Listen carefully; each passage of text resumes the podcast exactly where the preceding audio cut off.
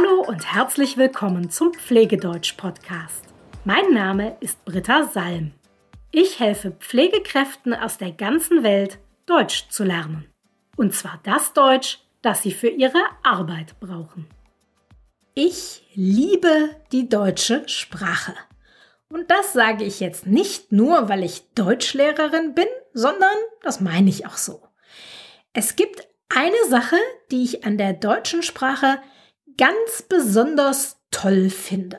Und zwar die Möglichkeit, Wörter zusammenzubauen. Man nimmt also zwei, drei oder noch viel mehr einzelne Wörter und macht daraus eins, ein einziges Wort. Das ist ein bisschen so wie Lego spielen, wo man die einzelnen Steine zu einem großen zusammensetzen kann. Wenn wir das mit Wörtern machen, dann entstehen manchmal hilfreiche Wörter, zum Beispiel die Pflegefachkraft. Darin stecken die Wörter die Pflege, das Fach und die Kraft. Aber man kann auch Wörter bauen, die nicht nur hilfreich sind, sondern auch wirklich schön, fast schon poetisch, wie ein kleines Gedicht. Und genau solche Wörter möchte ich dir heute vorstellen. Ich zeige dir heute fünf Wörter, die ich persönlich sehr, sehr schön finde. Bist du bereit? Hier kommen sie. Das Fernweh. Das Fernweh. Fernweh bedeutet, dass man Sehnsucht hat nach fernen Ländern. Auf Englisch würde man von Wanderlust sprechen. Fernweh heißt, man möchte weg von zu Hause. Man möchte ein anderes Land besuchen, eine neue Kultur erleben. Fernweh ist das Gegenteil von Heimweh. Das kennst du vielleicht. Heimweh ist die Sehnsucht nach zu Hause. Man will also unbedingt zurück nach Hause. Fernweh ist die Sehnsucht nach Reisen. Man will also unbedingt weg von zu Hause, irgendwo anders hin, etwas Schönes erleben. Das Herz tut einem weh, weil man gerne in die Ferne möchte. Fernweh. Schön, oder? Okay, kommen wir zu Wort Nummer zwei, das ich persönlich besonders schön finde. Das Bauchgefühl. Das Bauchgefühl. Wörtlich könnte man das so übersetzen. The stomach feeling. Im Englischen kennst du vielleicht das Wort a gut feeling. Gemeint ist immer die Intuition. Du kannst auch einfach sagen, die Intuition, aber das Bauchgefühl ist doch viel schöner, oder? Der Bauch hat ein Gefühl. Das Bauchgefühl ist etwas, das man nicht erklären kann. Es ist einfach da, so als könnte unser Körper spüren, was richtig ist.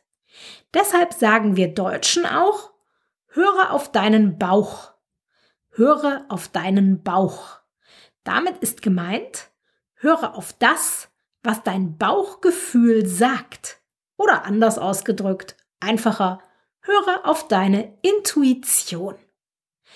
Zu Nummer drei: Das Kopfkino. Das Kopfkino.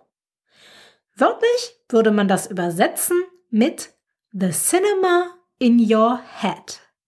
Gemeint ist damit Folgendes. Du stellst dir etwas vor und diese Geschichte läuft in deiner Fantasie ab wie ein Kinofilm. Ein Beispiel. Du gehst Lotto spielen. Du hast den Lottoschein ausgefüllt. Jetzt musst du an der Kasse warten um den Schein abzugeben. Während du wartest, stellst du dir vor, dass du eine Million Euro gewinnst. Du siehst in deiner Fantasie, wie du dir ein Haus kaufst, wie du es einrichtest, wie du in deinem neuen Swimmingpool schwimmen gehst. Das ist Kopfkino. Aber Kopfkino kann auch negativ sein. Stell dir vor, du bekommst eine E-Mail von deinem Chef. In dieser E-Mail steht nur Termin in meinem Büro um 17 Uhr. Du weißt nicht, worum es geht und schon geht das Kopfkino los. Du stellst dir vor, was passieren wird. Vielleicht kommst du in das Büro deines Chefs und er ist sauer auf dich oder er schreit dich an oder er kündigt dir und du musst nach Hause gehen und deiner Familie sagen, dass du deinen Job verloren hast. Auch diese Gedanken sind Kopfkino, nur eben ein negatives. Jetzt kommt Wort Nummer vier Und das kennst du schon, wenn du letzte Woche meinen Podcast gehört hast. Es ist das Wort der Feierabend. Der Feierabend. Wörtlich könnte man Feierabend übersetzen mit an evening party. Aber die richtige Bedeutung hat nichts mit Feiern zu tun.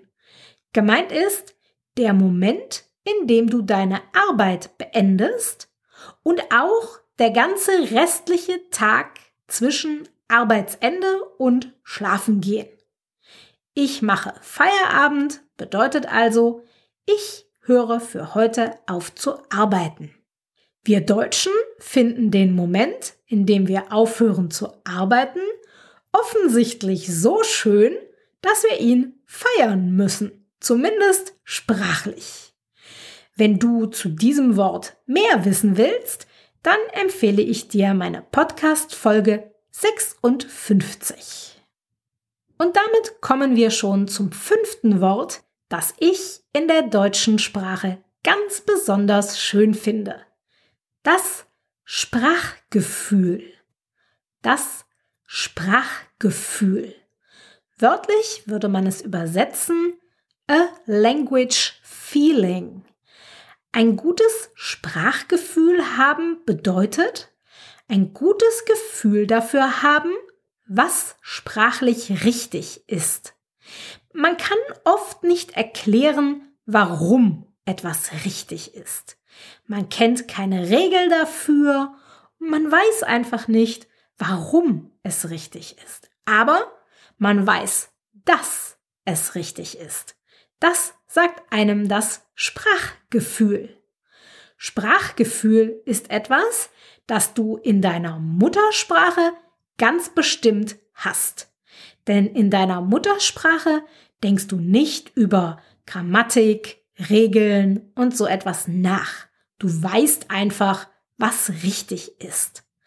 Und wenn du gut Deutsch sprechen willst, dann ist es ganz wichtig, dass du ein gutes Sprachgefühl bekommst.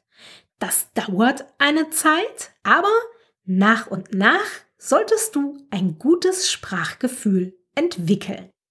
Das waren sie, die fünf Wörter, die ich ganz besonders schön finde.